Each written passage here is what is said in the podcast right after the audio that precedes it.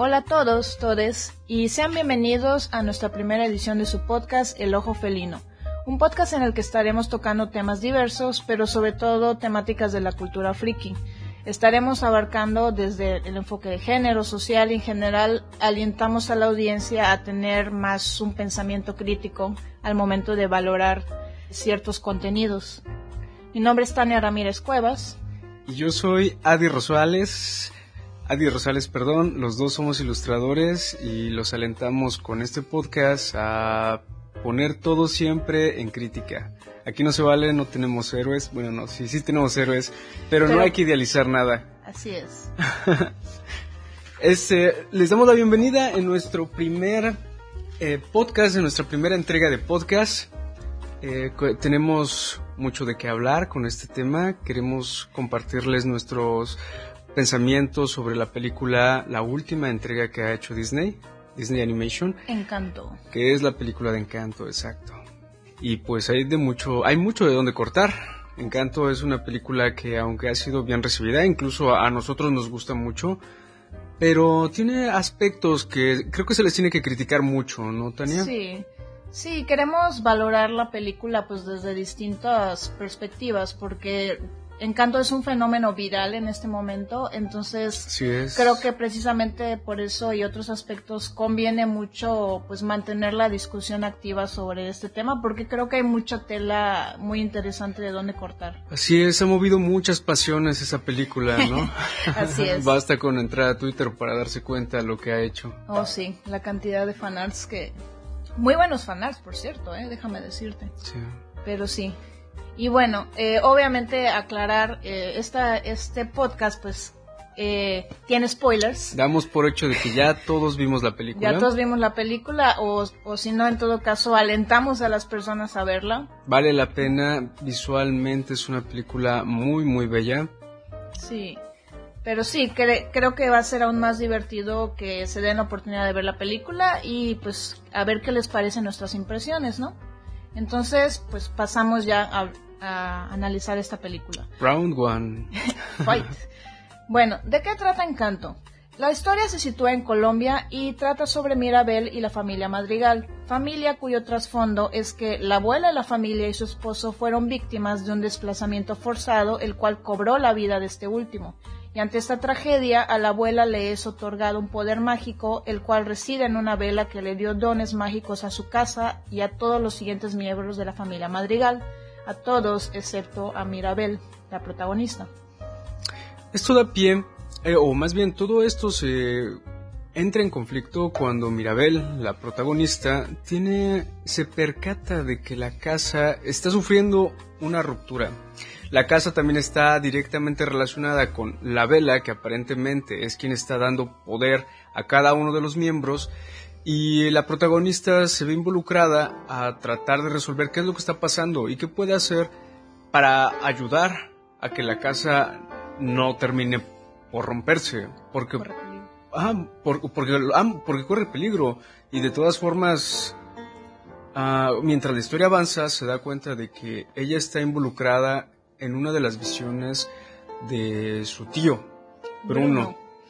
el paria de la familia, el segregado un personaje que ha sido anulado hasta cierto punto por parte de la familia y que más adelante veremos qué es lo que pasa.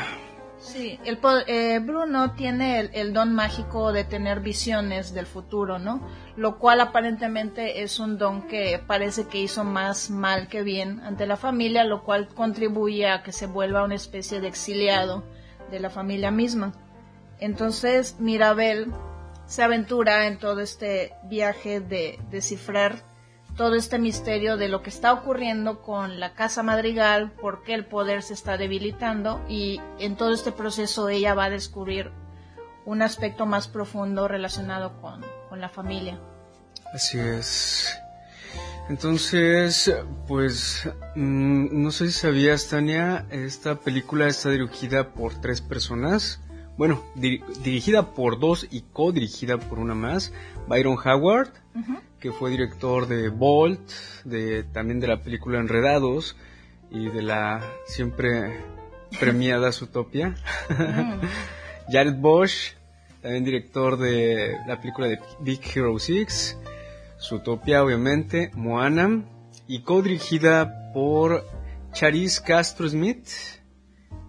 Eh, y este conjunto, esta trinidad, es responsable de, de, de esta controversial película. No, no tan controversial. No, no, no, es controversial. Pero bueno, es una, es una película que está dando mucho de qué hablar y pues también eh, gran parte se lo debe a la música detrás que pues corre a cargo de Lin Manuel Miranda. Lin Manuel Miranda, exacto.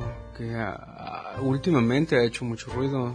Sí, realmente ahorita está Luis Manuel Miranda está en un punto en el que realmente pues tope de su carrera. Sí, está como en, su apogeo, ¿no? Digo, lo conocemos también por entregas como Tic Tic Boom, Hamilton, también hizo música para Moana. Entonces, pues bueno, indudablemente el, score de la película, pues es como mínimo bastante memorable, ¿no?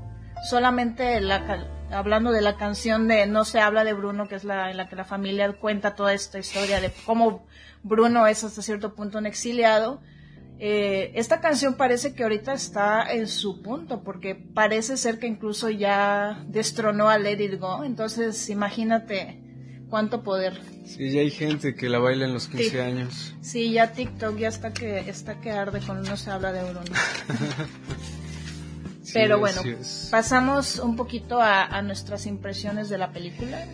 Eh, primero, creo que me gustaría hablar sobre los poderes de los personajes.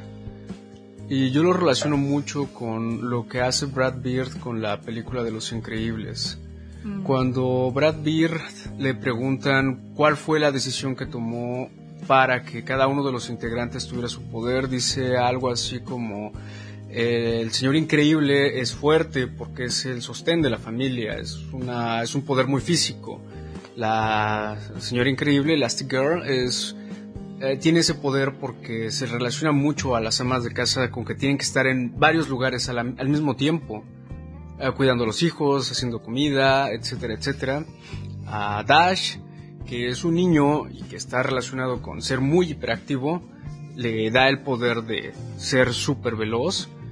Eh, Violet, que está viviendo, por que es un adolescente y está viviendo justo esta etapa, más bien de... Sí, está viviendo un proceso como pues de adaptación, de, encontrar su lugar en el mundo y pues en general todo este pues proceso de la adolescencia, ¿no? Sí, le da el, el poder de hacerse invisible. Ah, y por cierto, el, el bebé este Jack Jack, eh, me, me gusta mucho lo que elige con él. Él dice que le da la capacidad de tener varios poderes porque su metáfora es para un bebé, para una persona que es pequeña, tiene todo un abanico de posibilidades cuando crezca. Mm. Entonces él todavía es puede ser cualquier cosa de grande. Entonces siento que cuando eligen los poderes, que son poderes muy ligados a la naturaleza, poderes muy elementales, para la familia Madrigal va un poco de la mano, ¿no? Luisa, que es la... La hermana mayor de Mirabel. Y la primera de la segunda generación. Creo que en ella recae esta idea de... Ella tiene que representar a esta generación. Ella es la hermana mayor no solo de eh, eh, no solo el modelo a seguir de los de sus hermanas sino también de sus primos. Entonces también le dan un poder muy muy físico. A Isabela. La, otra hermana de Mirabel. Sí que tiene em, creo que juegan mucho con este arquetipo de la bella. Le dan sí como una como una especie de doncella no Ajá, le dan este poder que también está ligado mucho a la naturaleza, como a la fauna. Sí, las, a la flora. digo, a la flora, perdón. Sí, tal vez está muy, es un poco estereotípico, ¿no? De una flor, belleza, etcétera, etcétera. Y me gusta mucho el giro que hacen al final, por cierto, con estas espinas, de que no necesariamente lo que es espinoso es dañino, no necesariamente lo que es oscuro es, es lúgubre. Eh, se, se, me hace muy, muy bonita la metáfora final que llegan a hacer. La mamá de Mirabel puede curar las heridas con comida. La, tía Pepa, controla el clima, aunque estaba muy vinculado con su estado de ánimo, lo cual puede ser un poquito contraproducente también. Pero sí creo que creo que mucha gente se identifica con los los ataques de ansiedad de la tía Pepa. Está interesantísimo eso, porque justamente Disney trató de reconocer puntos que están como muy evidentes en diferentes familias. No sé si en familias exclusivamente latinas, pero sí en familias. O sea, tú ves a tus tías y las puedes ubicar fácilmente en varios de estos personajes, a tus primos y de la misma forma. Sí. Sí, como que como que los estereotipos y los arquetipos familiares se ven muy muy marcados en, en, esta construcción de los personajes. Sí, siento que es un poco como el ejercicio que hicieron cuando trataron de decidir qué sentimientos o qué emociones iban a estar en la película de Inside Out, de comprimir o de reducir en las máximas representaciones cuáles se iban a quedar. Y creo que aquí hicieron lo mismo con los poderes de los personajes secundarios. Y sí, también eh, todo esto nos lleva al punto de que, nuevamente, como ya estamos dando por entendido que la gente está familiarizada con la película, eh, pues queda muy claro eh, a lo largo de la película que todo este asunto de cómo la vela y los poderes de la casa se están debilitando tiene mucho que ver también con cómo los poderes de los miembros de la familia se están debilitando. En este caso, de las primeras en dar indicio de esto es Luisa, la hermana mayor, la, la fuerte, ¿no? Entonces, el personaje de Luisa tiene este pequeño arco en el cual ella expresa cómo eh, este poder también carga con una gran, digo, suena como la, como la frase de Spider-Man, ¿no? De que conlleva una gran responsabilidad y es algo que obviamente está representando una presión, un peso muy fuerte para ella entonces, eh, la historia nos permite ver esta, esta fase de, vulnerabilidad del personaje, ¿no? A mí, a mí se me hace muy interesante la metáfora, o sea, es un personaje que físicamente es muy fuerte, pero que también es muy sensible.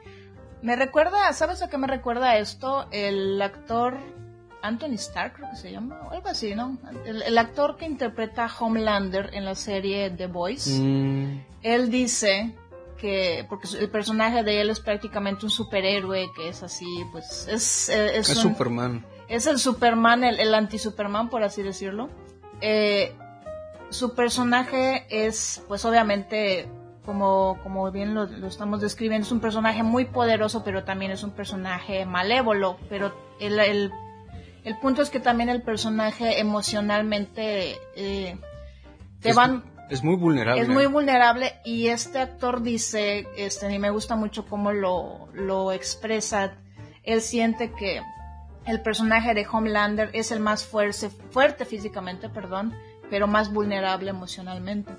Entonces, eh, me recuerda un poco esta situación, pues, o sea, precisamente el, el, discurso de cómo esta fortaleza física y emocional van vinculadas también con una gran sensibilidad y una gran vulnerabilidad en el personaje. Sí, creo que aquí es donde vamos empezando con la idea de no idealizar nada, ¿no? Sí. O sea, y, que también es una de las premisas que estamos abordando mucho en este podcast, que vamos a abordar en este podcast eh, respeta las cosas, sí, pero no las idealices. Sí, y bueno, eh, con esto también queremos irnos dirigiendo a, uno de los puntos eh, fuertes también de la historia.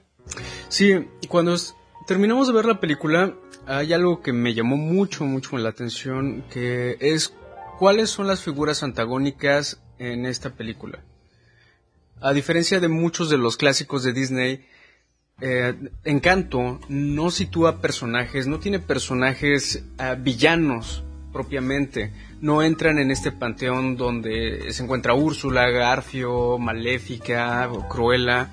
Encanto, más que un villano que aparentemente en un principio te lo quisieron manejar como, ay, sí, Bruno. bueno, primero podría parecer que es Bruno. Y, hasta es curioso porque tiene incluso el color verde, o sea, ese verde como, o sea, entre su, la construcción, el, diseño del personaje y el poder, el cómo su, su, poder de las visiones se manifiesta, tiene un poco este color como verde fluorescente, que eso es algo que por mucho tiempo fue muy icónico en los villanos de Disney. Este, lo tiene Scar, lo tiene Maléfica, Úrsula, en sus, en sus escenas donde más se ve su esencia de villanas, e, el color verde como como muy fluorescente está presente. Sí, aquí a lo mejor llámame básico, pero es muy interesante el juego de color verde que ocurre en la película. Por un lado tenemos el verde en todos estos parajes naturales hermosos que tiene la cinta y que obviamente el verde, no, no sé, el verde es vida, no. El verde es naturaleza, Partido sí. verde. Partido verde. No, el, el verde es naturaleza, pero también el verde tiene una historia dentro de, la, de las películas de Disney para eh, catalogar a los villanos, para darles una fu- fuerza grande a las escenas de, de villanía que tienen.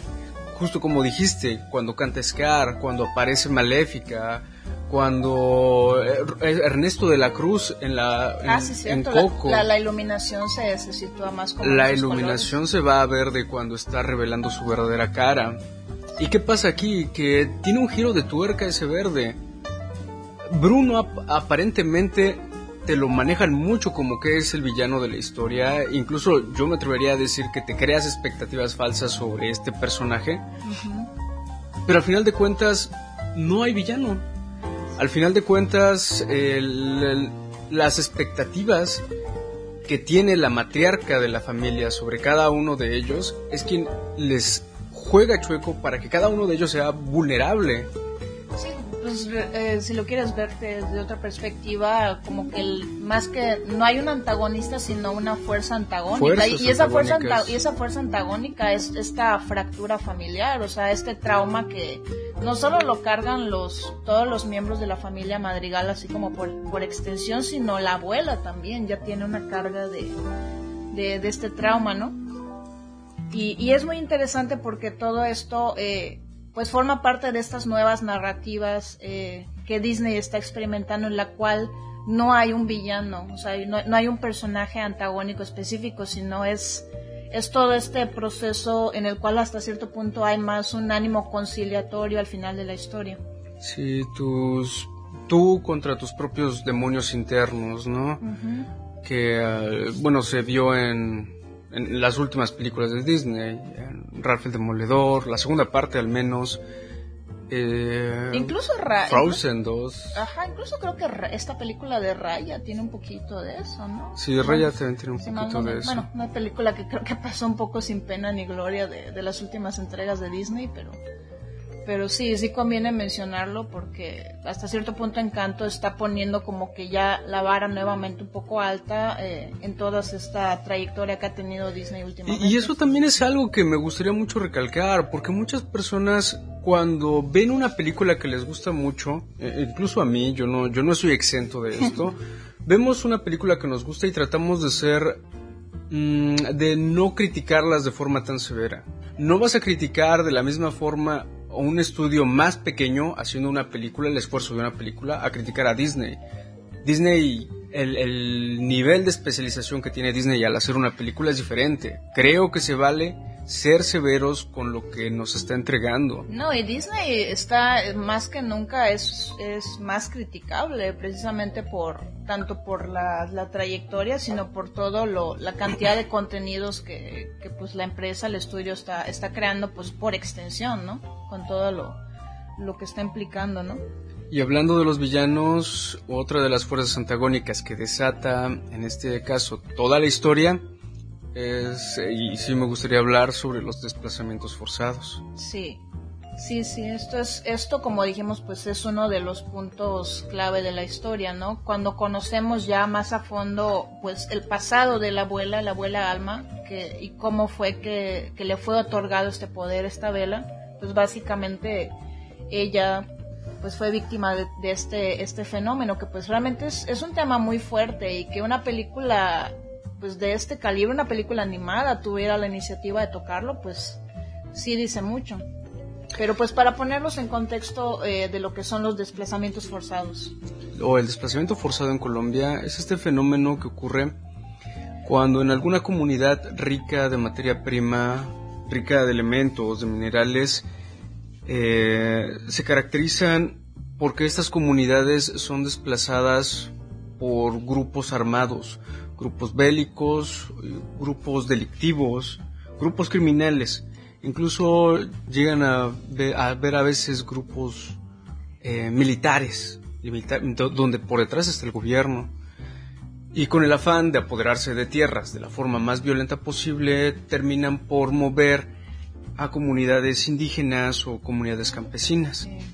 No, y le, y le rinde homenaje en una escena que pues yo creo que por mucho es la más emotiva de, toda la película, porque, pues, digo, la, la canción por sí misma la es, es, es, muy conmovedora, pero yo creo que la secuencia en general es, es de lo mejor, porque es una secuencia en la que no hay un solo diálogo y sin embargo entiendes perfectamente todo lo que está pasando, entonces creo que es un, es un, ¿cómo decirlo? Es muy respetuosa la manera en cómo tratan de, narrar esta, situación y de alguna manera pues sí es, es muy desgarrador, ¿no? realmente es muy, es muy fuerte. Entonces todo esto también es parte de, cómo te ayuda a comprender más como la abuela Alma también es una persona este, que tiene un trauma, que tiene un, un peso entre sus hombros y eso es de alguna manera algo que ella pues proyectó un poco en su familia, ¿no? Si tú hablas de la, perdona, tú hablas de, la... escena de la, de la secuencia con la canción de las oruguitas, ¿no? Sí, sí, sí, es un, me, encanta esa canción, ¿no? O sea, creo que eh, cuando la gente se refiere a encanto, pues ya sabes, el fenómeno viral de no se habla de Bruno, pero personalmente mi canción favorita es Dos oruguitas, de Sebastián Yatra. Yatra. Y bueno, eh, otra cosa que también pasa mucho con Encanto, ¿no? Eh, la inevitable comparación con Coco, ¿no? Que bueno, podríamos, podemos inferir, ¿no? Creo que es este, de dónde, de dónde podría uno colgarse para pues llegar a esta comparación, ¿no? Sí, para empezar tenemos que las dos son producciones de Disney, una de la casa Disney Animation y la otra del estudio Pixar, pero finalmente son películas AAA que invierten mucho para dar un mensaje ubicado en, un, país latinoamericano.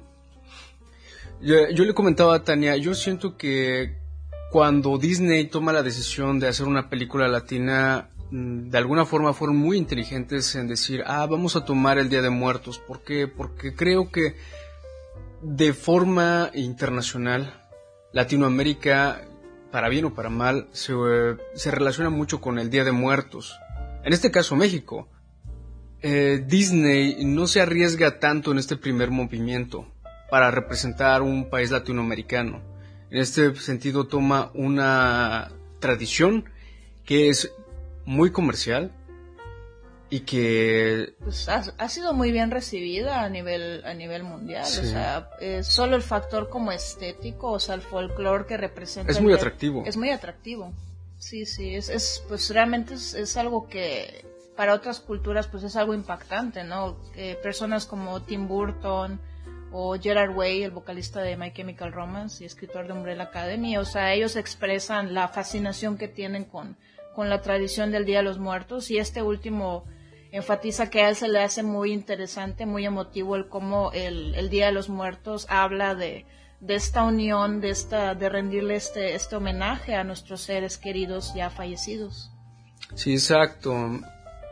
Y, y en ese sentido creo que tuvieron hasta cierto punto facilidad con adaptar una historia que ya venía abordándose en muchos otros proyectos para México, digo, para bien o para mal, ¿no? O sea, México igual a Día de Muertos. Ah, sí, digo, ese es uno de los problemas que también hay luego con, cuando te das cuenta de cómo, cómo es representado México ante los ojos de, pues de esta, de estas narrativas, ¿no? Porque siempre es Día de Muertos en México.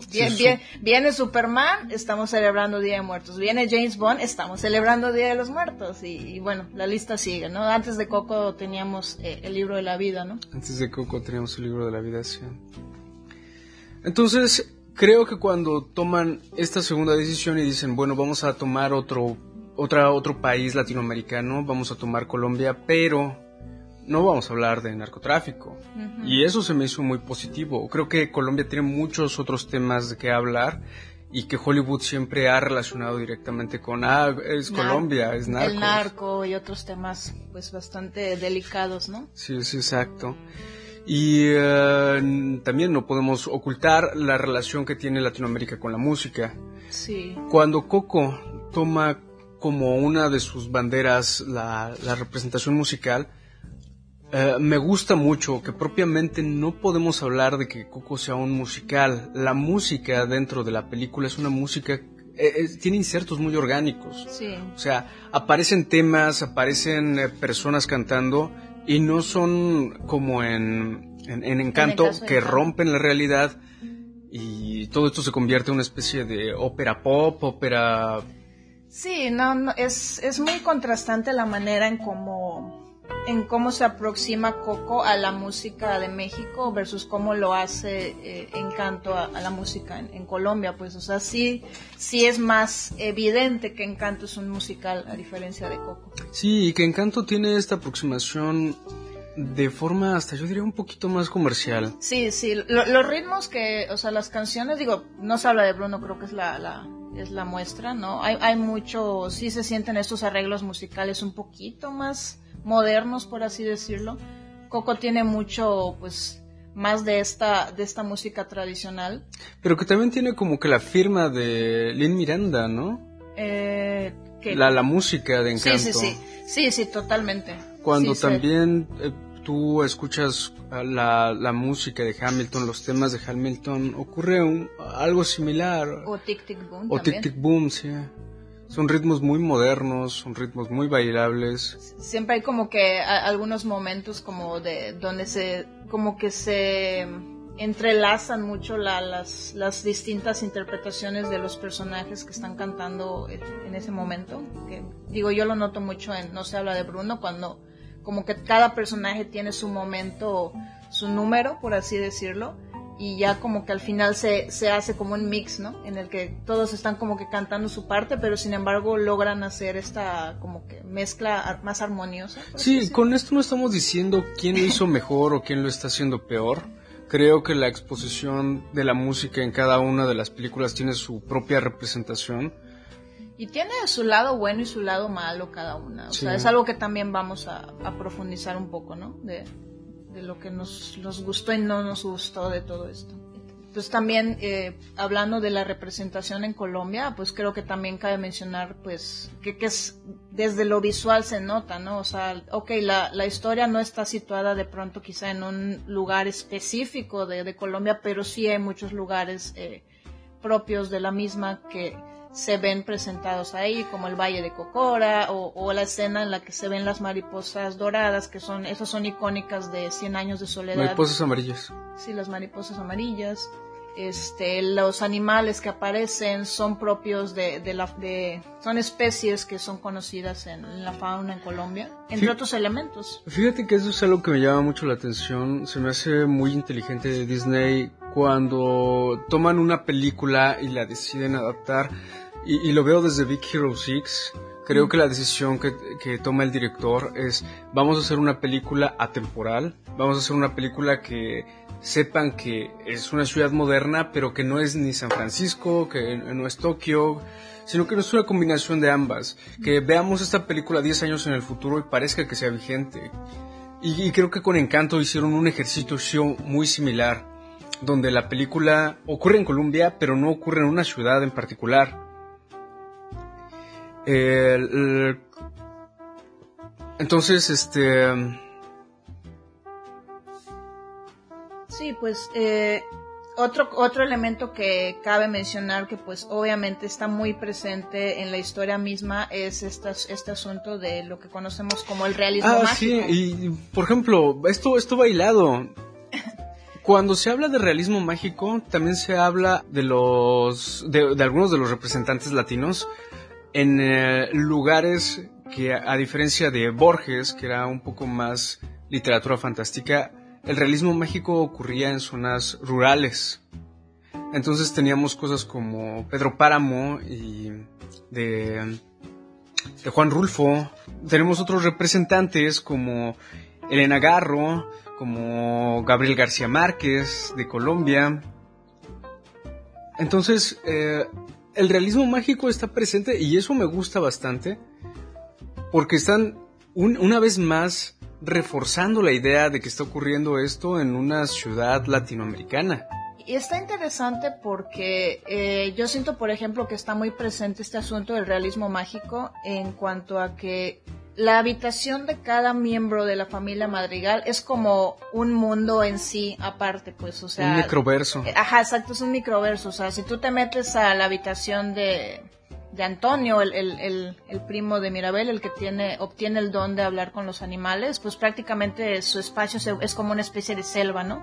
Eh, si te metes a la habitación de Isabela, pues es literalmente el, reino de las flores y las plantas, ¿no? Que yo siempre tuve mucha curiosidad de cómo era el cuarto de Luisa. ¿eh? sí, era, era, el gym más mamalón de Colombia, yo creo, ¿no? Que por cierto, dato curioso, y yo no sé, quiero creer, o eh, se me haría interesante que, que esto tuviera algún vínculo con el hecho de que hayan decidido esta, esta caracterización de Luisa eh, la primera medalla de oro de, en las Olimpiadas de, eh, para Colombia la ganó una alterófila llamada María Isabel Urrutia.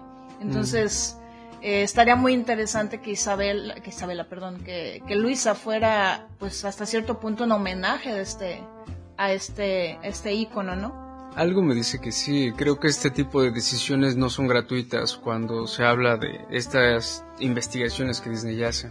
Sí. Y bueno, con, con, todo esto, con todo esto dicho, pues también creo que conviene pasar a, porque creo que hemos hecho, hemos puntualizado muchos aspectos positivos de la película, pero pues también no todos son flores. Ah, hay, también creemos que la película tiene muchos defectos y pues creo que vamos a pasar ya a puntualizar algunos, ¿no? Porque sí me, aquí nos podemos explayar un poquito, ¿no? Que es la parte de lo que decimos de, pues, siempre tratar de, criticar todo, ¿no? De, ser analíticos. Eh, un, punto, por ejemplo, que yo puedo decir, este, de encanto, que, que me genera un poco de conflicto, es el tema de las canciones. Eh, ok, hay, hay canciones que son muy buenas, o sea, muy pegadizas, el, problema que yo tengo también aquí es la fórmula Disney, la, fórmula Disney moderna sobre todo, ¿no? Eh, que es esto de vamos a agilizar arcos de, este, de la historia o de los personajes a base de números musicales. Y sí, te estoy viendo a ti Frozen. O sea, la película para mí peca mucho de que, no solo de que hay un exceso de canciones, o sea, por momentos pareciera que estas que la película en sí es un gran video musical con algunos momentos como de, historia, sino que las canciones, como digo, siento yo que más que complementar eh, pues el arco de desarrollo de, de, la, una, parte de la historia de un personaje, lo sustituye. Disney, hablando sobre todo de Disney, en sus mejores épocas se caracterizaba mucho por, ok, yo te tengo esta, esta exposición, esta introducción a este personaje, su, su desarrollo, y tiene un número o varios números musicales en los cuales eh, refuerza un poco esta, pues este mensaje o, o todo este, digamos, toda esta vulnerabilidad o toda esta eh, profundidad sí, que son canciones muy expositivas. ¿no? Sí, no sé, La Sirenita, ok, Ariel es un personaje adolescente, es, una, es un personaje curioso, es, un, es un personaje fascinado por el mundo humano, entonces tiene esta canción de, tiene estas canciones que refuerzan esto, ¿no? El problema en Encanto es que siento que estas canciones sustituyen este, todo este, este desarrollo, entonces, ¿qué pasa? Eh, la, parte en la que Luisa nos cuenta de cómo ella, para ella es muy difícil todo este proceso de, toda esta carga de tener este poder, de, de, tener esta fuerza, de tener que lidiar con ser esta hija modelo, esta hermana mayor, todo eso es un gran peso en los hombros, pero mucho lo ves a base de muy pocas escenas, porque desgraciadamente es algo que pasa mucho en Encanto, eh, tienen personajes secundarios muy buenos, muy interesantes, con mucho potencial, pero que no reciben suficiente eh, desarrollo y exposición en general, ¿no? Y eso desgraciadamente incluye a Luisa. Entonces yo siento que eso es un problema, ¿no? O sea, Luisa para mí necesitaba más que una canción en la que te dice, oye, yo soy así, yo siento esto, ¿no? Yo quería empatizar más con Luisa a través de, de acciones, de, de situaciones en las cuales realmente la veas viviendo así en carne propia esa vulnerabilidad, no solo cantando y bailando sobre esa vulnerabilidad, pues. Porque de hecho, digo, sé que hay gente que le encanta la canción de Luisa. A, mí me encanta. ¿A ti te encanta? Yo siento que para mí, para mí la canción de Luisa es un gusto adquirido. O sea, yo sí la tuve que oír varias veces para que me, para que me ganara, pero eso ya es una apreciación personal.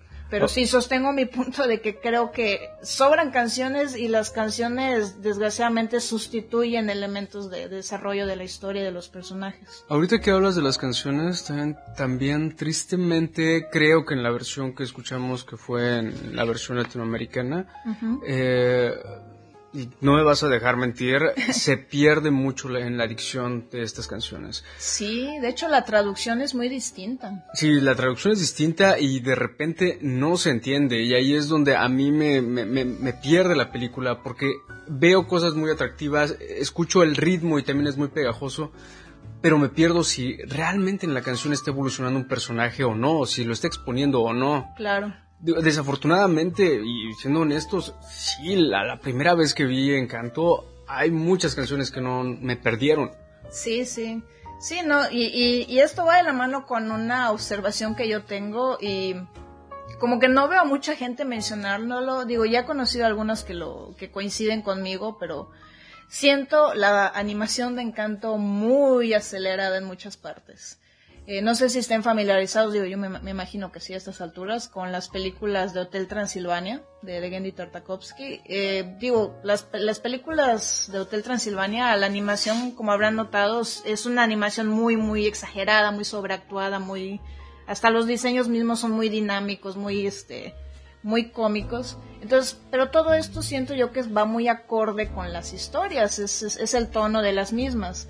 En Encanto yo siento que eso, al menos para mí, es un distractor porque en muchas escenas, o en general me atrevo a decir en toda la película, o sea, la película tiene una carga semántica muy fuerte y para mí no se logra apreciar porque la película se mueve a un ritmo muy apresurado. O sea, hay muchos personajes que así la manera más chistosa que se me ocurre de describirlo es, parece que se metieron como 10 shots de expreso, de verdad, parecen unos neuróticos.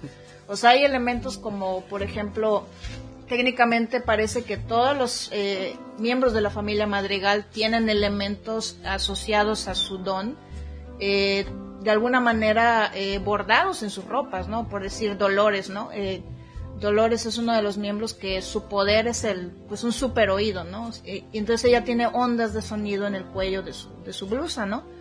Mirabel tiene, eh, incluso creo que tiene un, un, símbolo de la vela misma en su, en su falda, entre otras cosas. Y son muchos detalles que siento yo que no los logro apreciar precisamente por la velocidad en la que se mueven los personajes. También creo que esto que acabas de decir, hago un pequeño paréntesis, para mí Disney está viviendo una época de sobredescripción y de saturación en sus películas. Entonces tienes personajes, eh, eh, y en parte es positivo, y hay tanta descripción desde en la forma en la que se visten, la forma en la que hablan, la forma en la que sus personalidades están manejadas, está bien, está, está cool, sí, pero hay tanto en escena, hay tanto en pantalla que siento que es muy abrumador. O sea, no sabes a qué ponerle atención hasta cierto punto, tienes un vestido de Mirabel muy bonito, pero es cierto, hay a veces pasas pasas la escena y hay personas que no vieron la, la palabra de Colombia en el principio de la película. La bandera de Colombia. Sí, sí, eso es algo que yo no lo noté hasta acá y me lo señaló, de verdad que, que la bandera aparece en varias escenas. O sea, siento yo que son detalles que, pues, al menos a mí me, me saltan, no me, no, pues son imperceptibles hasta cierto punto por, por lo mismo, toda esta sobresaturación. Es algo que también se nota en los números musicales, ¿no?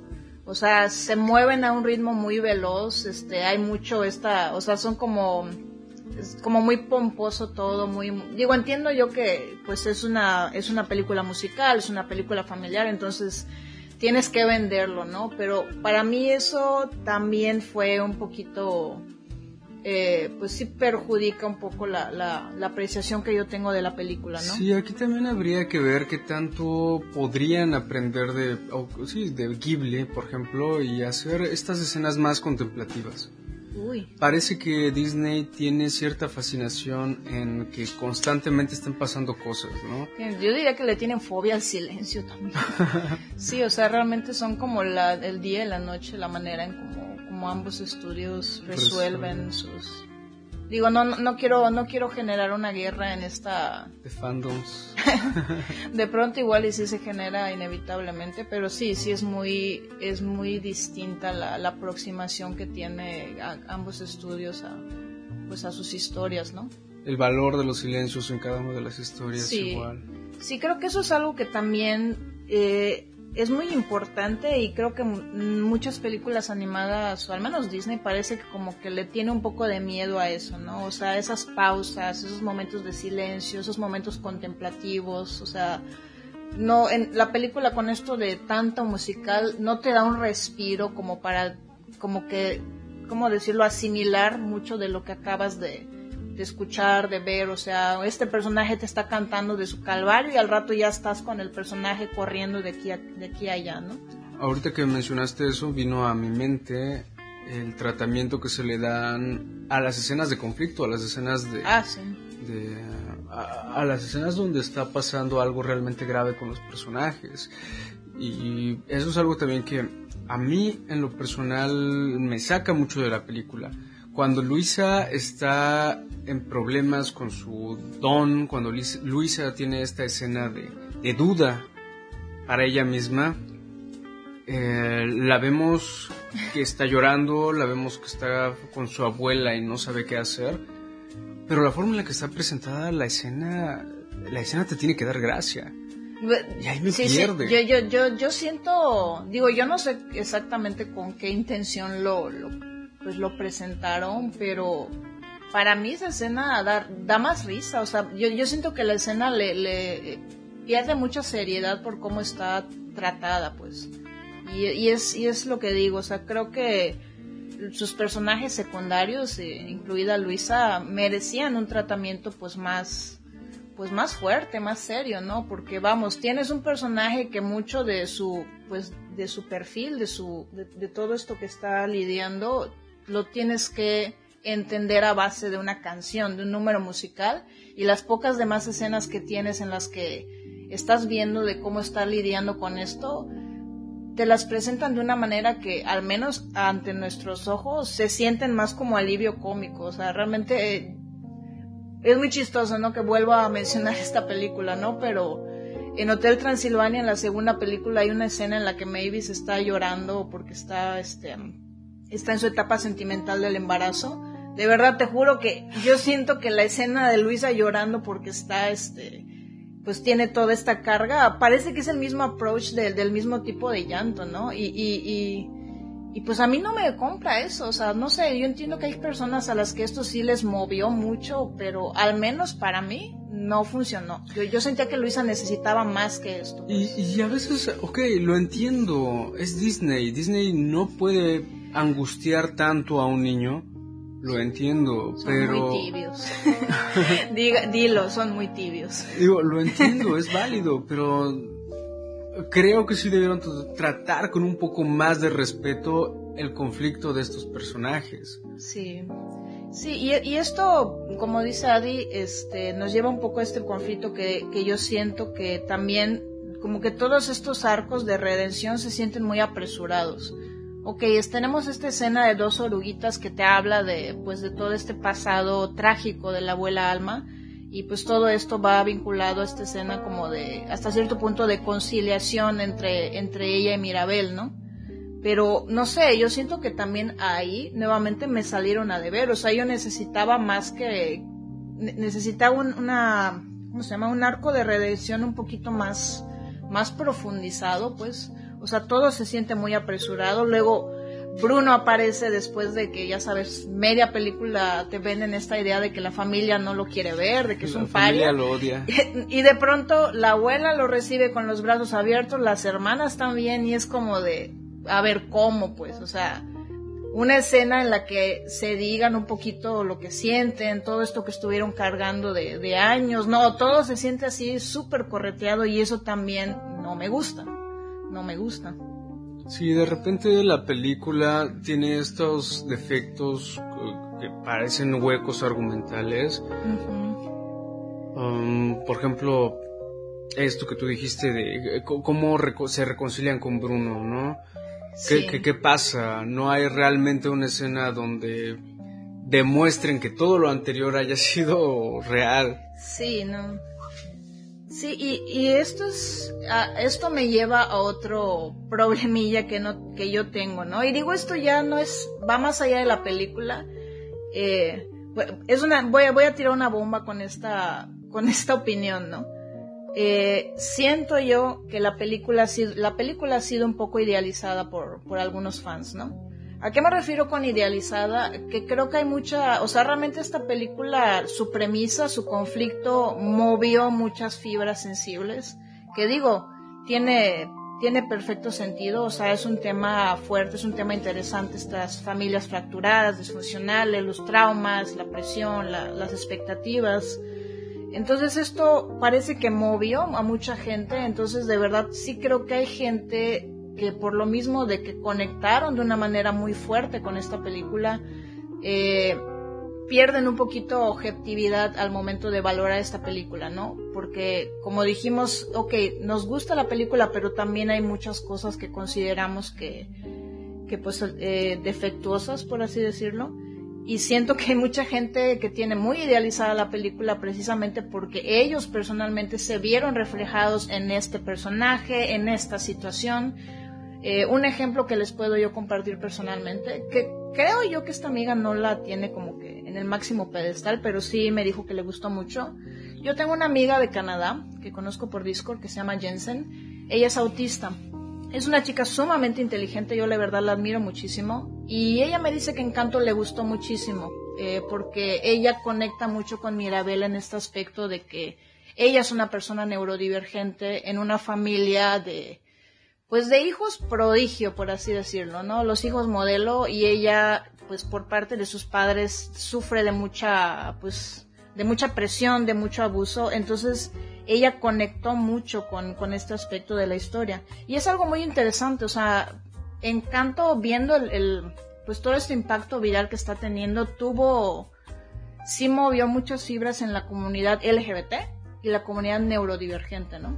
Lo cual es muy interesante y se me hace muy padre. O sea, no solo estamos hablando de un impacto cultural de toda esta gente, o sea, hispanos y demás que se, se vieron representados en una manera positiva, sino toda esta toda esta gente que conectó con, con este tema del trauma, de, la, de estas fracturas e, emocionales. El problema es que, como dije, siento que hay mucha gente que tiene muy idealizada la película porque conectaron con algo muy específico de la misma y pues se les va un poco de la mano de que... Sí, eso les impide criticarla. Sí.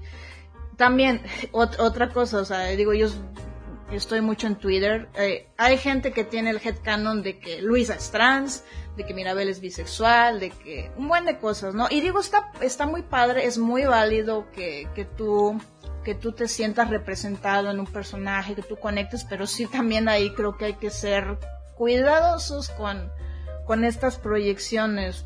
O sea, no sé, en el caso de Luisa, estoy, estoy caminando en hielo muy delgado con esto, pero yo siento que, por ejemplo, el decir que Luisa probablemente es una mujer trans, hasta creo que podría ser un estereotipo nocivo para la comunidad trans, porque te está diciendo que, o sea, están asumiendo probablemente que Luisa es, es una mujer trans por, por su caracterización robusta, musculosa, porque ya sabes, genéticamente, o sea, biológicamente es un hombre, ¿no? O sea, ese es como el, no puedo yo dejar de asociar una, una mujer trans con este factor masculino, ¿no? ¿Sabes? Y, eso es una de las, de las cuestiones que yo digo de cuando estas proyecciones, estos headcanons se pueden volver un poquito, pues, pues un poquito truculentos, ya sabes, o sea, es un poquito delicado. Entonces sí creo que el, el, este factor viral, este factor de impacto de, que tuvo Encanto, pues también ha desencadenado muchas pasiones, ¿no? Entonces, como decimos, eh, los invitamos a no perder objetividad, o sea, está muy padre, o sea, yo, yo, yo sigo diciendo, Encanto tiene personajes secundarios muy padres que necesitaban más exposición, o sea, hay gente que, que está loca por personajes como Bruno, como Camilo, y digo, en el caso de Camilo es un personaje secundario que creo que solo tiene como siete líneas en toda la película, y ya tiene bueno, la cantidad de fanarts que le han dedicado. Entonces, esos son algunos detalles que sentimos nosotros que, que pues como que fallan un poco en la película, ¿no? También creo que esto se debe a que la película creo que quiere comunicar demasiado y simplemente tiene muy poco tiempo. Sí. O sea, son muchos personajes, muchos tienen sus propios arcos, qué padre que los tengan, pero en tan poco tiempo y aparte con tanta canción, con tanta canción, obviamente tienes con las canciones tienes que interactuar, tienes que avanzar y tienes que cerrar círculos. Sí.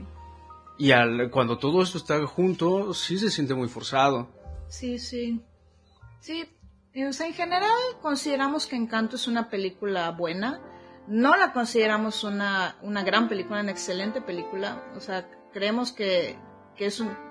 Al menos de lo último que ha sacado Disney, sí definitivamente pues creemos que es de lo mejor. Pero sí, creemos que también es una película con, con muchos defectos que, que, conviene analizar, ¿no? Creo que pudo haber sido más con la premisa que, que tiene, porque realmente es muy interesante en que mencionaste este factor del realismo mágico, o sea, hay muchas cosas que tú piensas, realmente se quedan como a libre interpretación, o sea, este poder de la vela, ¿no? ¿De dónde se origina este poder, ¿no? Que ya ves que están las teorías de, de Mirabel, ¿no? lo, que tú me habías dicho cuando viste la, la, película. Cuando yo vi la película salí con la impresión de que la vela y los poderes de la familia estaban directamente relacionados con la confianza que ellos se tenían eh, entre ellos mismos o sea, el poder de cada uno de los personajes dependía de qué tan bien se sentían dentro de la familia. Y yo llegué a pensar que Mirabel no fue bendecida con un don, se le, no se le abrió su, su cuarto, su recámara a ella, porque en el momento en el que ella tiene su presentación y está a punto de ser bendecida con este don, se siente sola y no hay nadie ahí que la acompañe. Que fue para mí prácticamente lo que pasó con su primo, con Antonio. De que yo creo que si en el principio, cuando Antonio va a subir las escaleras, le pide apoyo a Mirabel. Y yo creo que si Mirabel no hubiera estado en ese momento, Antonio hubiera sido otra persona de la familia que no hubiera sido dotada. Para mí, Mirabel es un personaje mutilado por las expectativas de su familia, especialmente por las expectativas de su abuela, por la matriarca. mi hermano menor me dice, oh, creo que está bien tu teoría, pero no se cierra totalmente porque cuando Mirabel está subiendo las escaleras de niña, no se ve afligida, no se ve que, que dude. Puede ser. Pero también a mí creo que la teoría más popular que trata de resolver esto eh, dice que la vela no le dio un poder a Mirabel porque esperaba que la que Mirabel terminara haciéndose terminara siendo la nueva matriarca terminara siendo como este, la que unió nuevamente la familia. este personaje de conciliación y está muy bien pero a mí esa, esa, esa teoría me pierde cuando te das cuenta de que el destino de Mirabel es reparar a esta familia que ha sido siempre dura con ella, que ha sido, que la, que la ha ninguneado siempre, que todos tienen poderes y que el, el, karma o la penitencia que tiene Mirabel es subsanar a su familia.